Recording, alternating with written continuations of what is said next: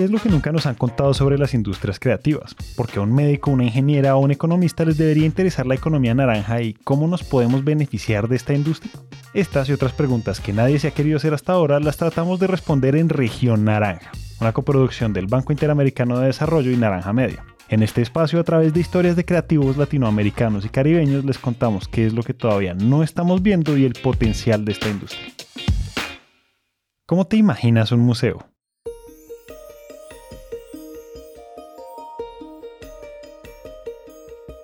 Para la mayoría de las personas esta pregunta lleva a imaginar arte, objetos históricos en vitrinas de cristal, bóvedas llenas con los tesoros del mundo. Pensamos en grandes edificios con multitudes tomando fotos y haciendo filas, con pasillos llenos de estudiantes. Nos acordamos de los dos o tres más famosos del mundo y de las exposiciones más reconocidas. Por eso suena como toda una sorpresa cuando revisamos los datos y nos encontramos que en Latinoamérica hay más de 7.000 museos, con temas que van desde la historia natural y precolombina hasta cosas como las momias mexicanas o el arte submarino. Entonces, ¿qué pasó cuando la pandemia obligó a todos los museos a cerrar puertas? Fue el momento de hacer preguntas sobre lo que significa el museo, sobre lo que es, sobre lo que las personas buscan en ellos. Fue el llamado a la innovación, a la digitalización y a pensar de nuevo sobre la razón de ser del museo. Es por esa misma razón que en este episodio salimos con la misión de explorar estas preguntas, porque el rol de los museos es clave para la cultura, para las ciudades y para la educación, y en medio de la crisis que están viviendo es crucial encontrar respuestas y tomar acción para mantener vivo el museo. Entonces, para entrar en materia, hablemos sobre qué es el museo. Los museos no son solo un lugar donde se guardan cosas y se acumulan o se, se muestran para personas iluminadas o muy letradas que, que saben de esos temas. Escuchamos a Trinidad Saldívar, jefa de la Unidad de Creatividad y Cultura en el Banco Interamericano de Desarrollo. Son espacios vivos eh, que están insertos y relacionados con, con la comunidad en las, que, en las que viven y que les impactan y que necesitan también de las comunidades para seguir vivos. Entonces, yo siempre me, me gusta pensar en los museos como un, como un órgano vivo, como un personaje, como alguien, otro miembro más de la sociedad que tiene una voz, que tiene un lugar, que tiene algo que decir eh, y mucho que ofrecer, pero también que busca ser escuchado y que busca también tener una relación con otros en esos lugares donde se insertan, en esos territorios donde están. Hoy estoy convencida que el museo es fundamental en la vida de la sociedad pero no solo, como se ha dicho mucho en estas eh, últimas fechas de pandemia, porque nos reconectan con nosotros mismos, porque nos reconecta con la cuestión estética, porque nos reconecta con aquellas cosas de la humanidad que son tan importantes que tienen que ver con la creatividad. No, el, el museo es, es una herramienta de comunicación, es el verdadero multimedia porque ahí puedes utilizar cualquier herramienta eh, digital, puedes utilizar cualquier herramienta de contacto persona a persona. Ella es Silvia Singer, directora del Museo Interactivo de Economía en Ciudad de México. Entonces, a mí, al, representar un espacio de tal eh, dimensión, de tal multidimensión, me parece un lugar fascinante en donde comunicar ideas, todo tipo de ideas. De hecho, creo que hasta la exhibición o la exposición más tradicional del mundo es un espacio de comunicación de ideas. Eh, no, no cuadros, no objetos, no esculturas, es, es un espacio de comunicación de ideas. Encuentro conocimiento, encuentro belleza, encuentro sorpresas, encuentro también temas duros de reflexión que lo que encierran es la mirada del hombre en distintas épocas, la mirada del, ser humano en distintas épocas y, cómo la han representado tanto en el arte como en objetos, como en ciencia, que es una reflexión que ha recorrido el tiempo, la historia y se ha ido acumulando y nos habla de quiénes somos, hacia dónde vamos, cuáles han sido las preguntas que nos hemos hecho como seres humanos y cómo la hemos representado de distintas maneras. Lo veo como un espejo porque me puedo reconocer a mí mismo. Ah, yo he estado en esa situación, o qué horror, nunca he estado en esa situación, o yo he usado un objeto así, o yo he escuchado de esto pero es también una ventana que nos permite mirar otras culturas, al otro. Soy yo y soy el otro. Organismos vivos, comunicadores de ideas, comunidades, espejos y ventanas. Todos estos roles y definiciones de lo que es un museo nos muestran algo, y es que en ningún momento hablamos de un lugar físico. Y esto es muy interesante cuando el mundo está pasando por una revolución digital a toda velocidad gracias al impacto de la pandemia. Yo quería una plataforma educativa que sacara los contenidos del MIDE, que pudiera permitir que la gente tuviera interactividad a distancia, que conquistáramos las redes eh, en ese sentido. Y te estoy hablando de mediados del 2019, cuando tarde. Y yo quería una interacción de las personas, pero no solo con la plataforma, yo quería una interacción de personas con personas. Eh, y quería brindar un servicio de educación en donde la gente pudiera encontrar cosas que no fueran YouTube, cosas que no fueran enciclopedia, eh, que no fueran Wikipedia, que no fueran Khan Academy. Eh, no quería una plataforma de cursos, quería un espacio diverso donde pudieran caber las diferentes formas de aprender, que eso es algo que hacemos en el museo. No, diseñamos para una sola forma de aprender. Hay gente más visual, hay gente más auditiva, hay gente que no le tiene miedo a la interactividad, otras le tienen pánico. Entonces, eh, yo quería eso. Silvia tenía este plan en el 2019. Eso significa que justo antes de la pandemia estaban pensando en la idea de un museo digital. Y entonces la pregunta que se han encontrado todos los museos del mundo en esta temporada es, ¿con quién hago equipo para hacer realidad una experiencia digital? Es una historia muy bonita. Mira, yo ya andaba buscando con quién hacer este proyecto. Y estaba yo en un congreso en la ciudad de Aguascalientes, un congreso de museos de ciencias en los que estaban eh, participando un montón de jóvenes creadores, innovadores, y estaban presentando cosas en el museo. Eh, estoy escuchando las pláticas y empieza a hablar una persona sobre educación y su aproximación a la educación y sale disfrazado de dinosaurio.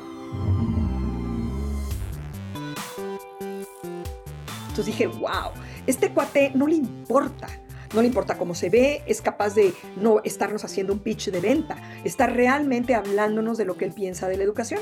Después de su presentación que me encantó, nos sentamos a tomar un café, le conté de mi proyecto y empezamos a pensarlo juntos. Datbooks es una empresa dedicada a la educación a partir de todo tipo de experiencias digitales como realidad virtual, desarrollo de apps, videojuegos, realidad aumentada y todo lo que pueda conectar emocional e intelectualmente a las audiencias además de ser la ganadora del desafío Play del Banco Interamericano de Desarrollo. Y Guillermo Garza, a quien vamos a escuchar a continuación, es su fundador y la persona con el disfraz de dinosaurio en la historia de Silvia. Nos caímos bien y al mes eh, tuvimos la oportunidad de, que me contara una idea que tenía, que era eh, el gobernador del Banco de México les había encargado el imaginarse cómo sería un museo digital para que pudieran llegar a nivel nacional y no solo en el DF. Entonces era cómo, cómo podíamos crecer de una forma diferente porque abrir más MIDES en México tampoco hacía tanto sentido. Él sabía sobre gaming, yo sabía sobre museos. Y entonces nos pusimos a trabajar juntos. Entonces empezamos a visualizar ideas de juegos, ideas de interacciones, y esto fue muy rico, muy rico, y dio origen a algunas de las muy buenas cosas que tenemos. Entonces nos tocó durante un año completo juntos trabajar en cómo debería ser un museo porque un museo no es, no es una página web, no es una aplicación, es algo que es diferente, es algo que, que necesitas que la gente interactúe, que lo viva, no es una página web, pero tampoco sabemos qué es. Entonces teníamos varias ideas, decíamos, oye, es que podría ser un gurú de la economía, ¿no? Un lugar donde preguntes todas tus dudas, pero que lo hagas con experiencias. Y, y esas pláticas llegaron al punto donde pues, accedimos a ambas partes a hacer un, un MVP. Y recuerden, MVP es el mínimo producto viable. ¿Cuál era ese MVP? Pues mira, ni ella ni yo vamos a resolverlo en papel. Entonces, ¿por qué no lanzamos algo allá afuera y vemos cómo lo toma la gente? Entonces lanzamos el, el MIDE.museum, el MIDE digital. El trabajo empieza y uno de los retos más grandes es encontrar un flujo de trabajo y sobre todo un consenso en los contenidos. Porque claro, el equipo del museo está velando por la precisión y la veracidad de la información, mientras que Datbooks, un desarrollador de juegos, quiere hacer las cosas entretenidas y divertidas. Es una situación que a primera vista parece un juego de tira y afloja entre los equipos. Y sí, así era la cosa. Además de esto, el reto era imaginar cómo podía ser la experiencia y eso significa que hay muchas ideas que ven la luz del día y muchas otras que no, como es natural que suceda cuando uno está innovando. Sacando la experiencia de que en el museo tiene mucho éxito, una calculadora de huella de carbono, dijimos, bueno, ¿por qué no subimos esa calculadora a la plataforma del MIDE, pero lo vamos haciendo a distintas cosas.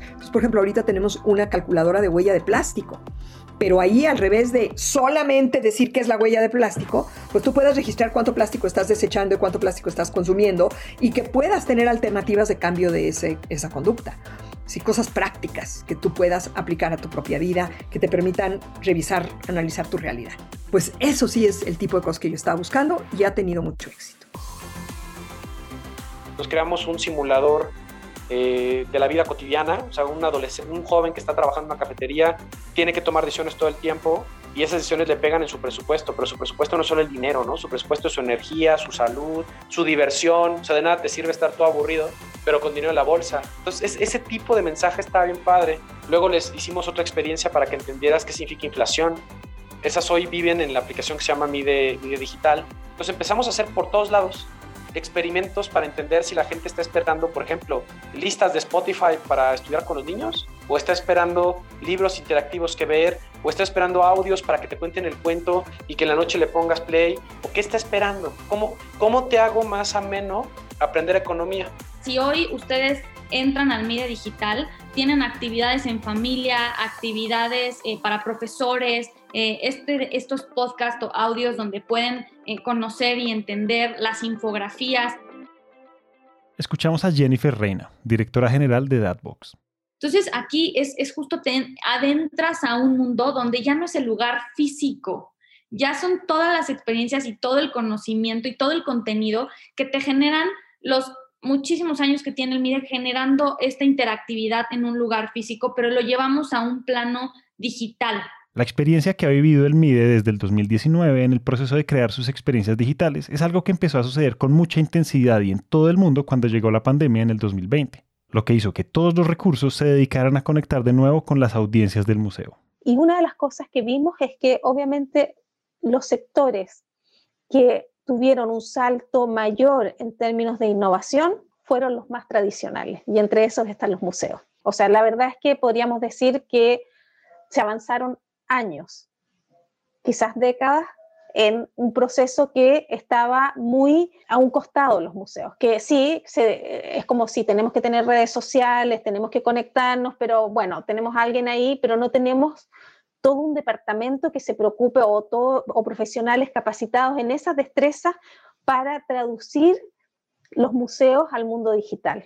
Claro, eso ha sucedido por el lado de los museos, pero ¿qué tal ha sido la respuesta de las audiencias?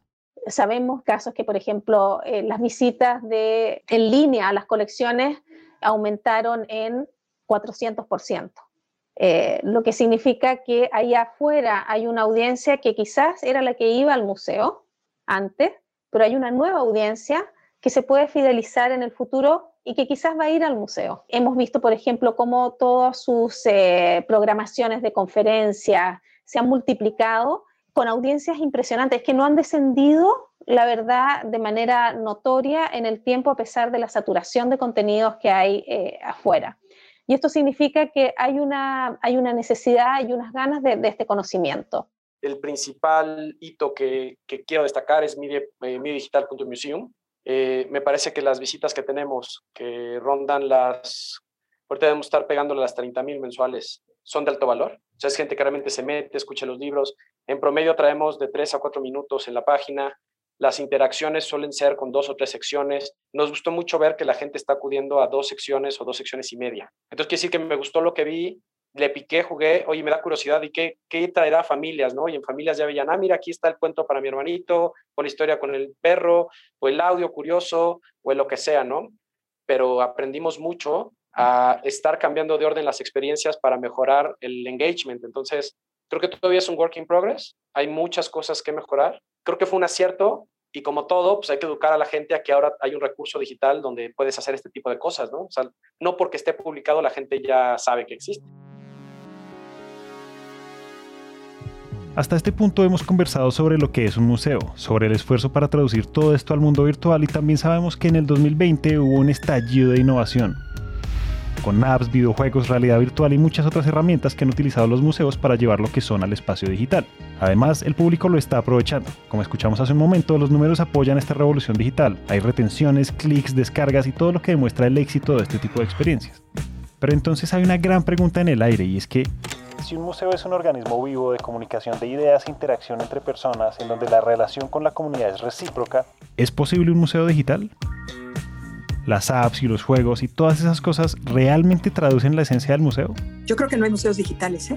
Yo creo que los museos seguimos usando la web como un catálogo, ahora en movimiento, ahora con sonido, ahora con imágenes, pero no hacemos la experiencia de museo, no la logramos. Y algo también súper interesante es cambiar este concepto de que digitalizar un museo es tener una página de internet, porque en realidad, o sea, no hay cosa más distante que eso.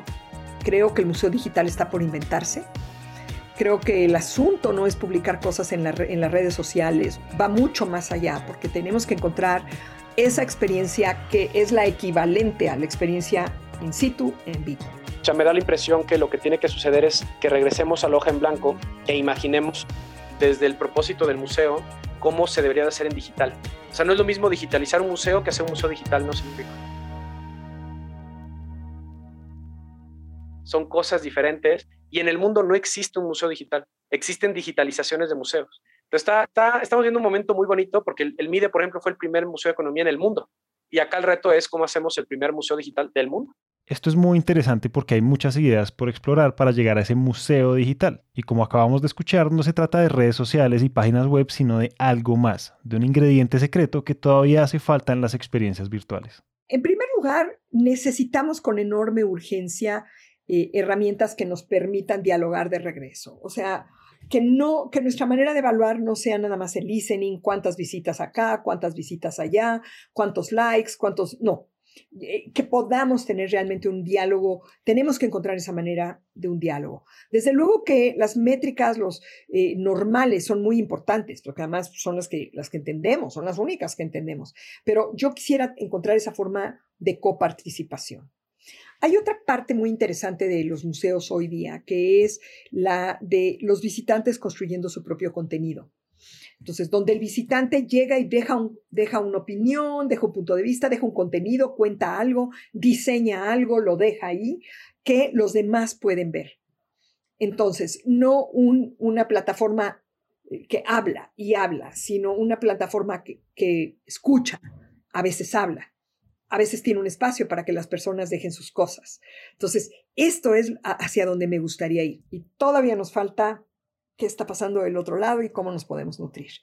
Es por eso que digo que todavía no somos museo. Todo es engagement, ¿no? Y, ya no va a ser simplemente, o para nosotros el objetivo no debería de ser, ven, visita nuestro museo, vive una experiencia de dos horas y adiós. Te veo el próximo año cuando te lo dejen de tarea, ¿no? Es, es cómo, cómo establezco esta relación donde sí ven a visitarnos cada vez que tú quieras, pero tengamos una conversación y tengamos un, lugar digital, virtual de encuentro donde esta relación siga creciendo. Con la velocidad a la que avanza la tecnología, es posible que las herramientas para crear este tipo de experiencias aparezcan muy rápido. Y en ese caso, el reto se convierte en cómo hacer que esas interacciones sean de alto valor para el museo y para la audiencia. Porque una herramienta es solo una herramienta y lo que hacemos con ella es lo que realmente marca la diferencia. La receta no la tenemos que inventar. Ahí están las plataformas. La tecnología va por delante de nosotros. Pero para cocinar la misma pizza, para hacer el mismo arroz a la mexicana. Ah, es que quiero hacer un arroz a la mexicana, pero con sabor a cuadros de fulano de tal o con sabor a economía. Va a acabar siendo un arroz frito con jitomate, con... O sea, no va por ahí. O sea, la plataforma está, no está la receta. Como en todo proceso de innovar y de hacer estas nuevas recetas, se trata de experimentar, de probar cosas que nadie sabe si van a funcionar o no. Y esa actitud desde hace unos años tiene un nombre que no se suele asociar a los museos, que es muy popular en estos tiempos de revolución digital para referirse a emprendimientos tecnológicos. El MIDE digital es una startup como lo fue el MIDE en su momento también, y como de alguna manera debíamos seguirnos viendo así. Porque startup no quiere decir que estás empezando, pobrecito de ti, a ver si tienes éxito. Y luego, startup es, lo voy a hacer también, también, que me voy a volver uno de los 50 hombres más ricos del mundo o mujeres más ricas del mundo. No, startup es una actitud. Startup es una actitud donde no le tengo miedo al fracaso, donde si me equivoco lo compongo pronto, donde vuelvo a buscar y donde para darle al clavo, como decimos en México, algo, con el martillo que le atines al clavo, tienes que haberte ido por los lados varias veces. O sea, darle al clavo a la primera es muy complicado y no creo que sea posible. La verdad. Y ese es el, ese es el acierto y eso es lo bonito del Estado. Esto es revolucionario. Porque los museos se perciben usualmente como instituciones más tradicionales o rígidas. Es más, si uno cierra los ojos y piensa en un museo, la imagen es de un edificio antiguo, de un lugar con objetos antiguos. Por eso pensar en los museos como algo dinámico y de vanguardia es toda una revelación. Nos lleva a hacer preguntas nuevas y muy parecidas a las de las startups, como por ejemplo, ¿cómo son los nuevos modelos de negocio? ¿Cómo monetizar todo esto? ¿Y cómo escalar y ser rentables? Además, nos lleva a pensar que pueden hacer cosas sorprendentes para seguir con su propósito. Nos muestra que esta reinvención es una realidad, pone nuevas ideas sobre la mesa y nos lleva a pensar en un museo como algo totalmente diferente.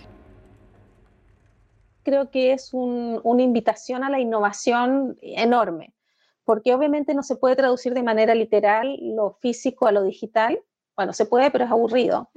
pero entonces yo creo que este es ahora el momento, una invitación para que diferentes eh, profesionales de diferentes industrias creativas se unan para generar estas experiencias en el mundo digital que van a transformar no solamente el mundo de los museos, sino que eh, varios mundos. Y, y, quizás se van a borrar esas fronteras entre lo que era un museo y un concierto y, y un cine, etc. Entonces íbamos a generar nuevas experiencias que yo estoy segura que no reemplazan la experiencia física, pero que suma una nueva experiencia que puede ser igualmente gratificante para las audiencias eh, y que pueden ser experiencias que te ayudan a cumplir los mismos propósitos por los que están creados los museos. Con los cierres de puertas en todo el mundo, los museos están pasando por un momento difícil. Se están inventando el paracaídas en el aire y mirando hacia lo que significa su rol más adelante. Porque no se trata solo de sobrevivir en esta temporada, se trata de descubrir cuál es el museo del futuro y cómo ese rol va a cambiar, va a tomar nuevas formas y va a proponer experiencias sorprendentes. Este es el momento justo antes de la eureka, en donde todos están pensando, experimentando, explorando alternativas y nuevos caminos. Y para todo esto es muy importante conectarse, colaborar y compartir, no solo entre los mismos museos, sino entre más áreas del conocimiento y entre profesiones. Además, aquí es donde las industrias creativas brillan y son esenciales para hacer real esta digitalización. Porque hoy escuchamos cómo el museo se encuentra con el desarrollo de videojuegos para crear su versión digital, pero eso es solo el comienzo y seguro que podemos encontrar otras conexiones que muevan esta exploración hacia adelante. Los ingredientes están ahí, tenemos todo lo que necesitamos y la tarea es encontrar la receta, la mezcla perfecta, esa que nos va a dar todo el sabor, todo el sazón y todo lo que buscamos. Entonces la pregunta sigue abierta. ¿Cómo te imaginas un museo digital? Gracias a todos por escuchar. Esperamos que hayan aprendido algo nuevo sobre todas estas cosas que están pasando entre nosotros. Si están interesados en colaborar y aprender sobre la digitalización de los museos, desde el Banco Interamericano de Desarrollo nació Open Museum con ese propósito una plataforma para apoyar a los museos en, y organizaciones culturales en la transformación digital. Por ejemplo, nos llegó un correo el otro día desde Paraguay que nos decía, gracias a ustedes he sentido el acompañamiento y he encontrado las, las herramientas y los instrumentos que he aplicado para poder pasar por este proceso de la pandemia y seguir vigente con mis audiencias. Que hay muchísima más respuesta, lo vemos por la comunidad de práctica que se ha creado en Open Museum, eh, que, donde lo que queremos es que los museos intercambien sus conocimientos.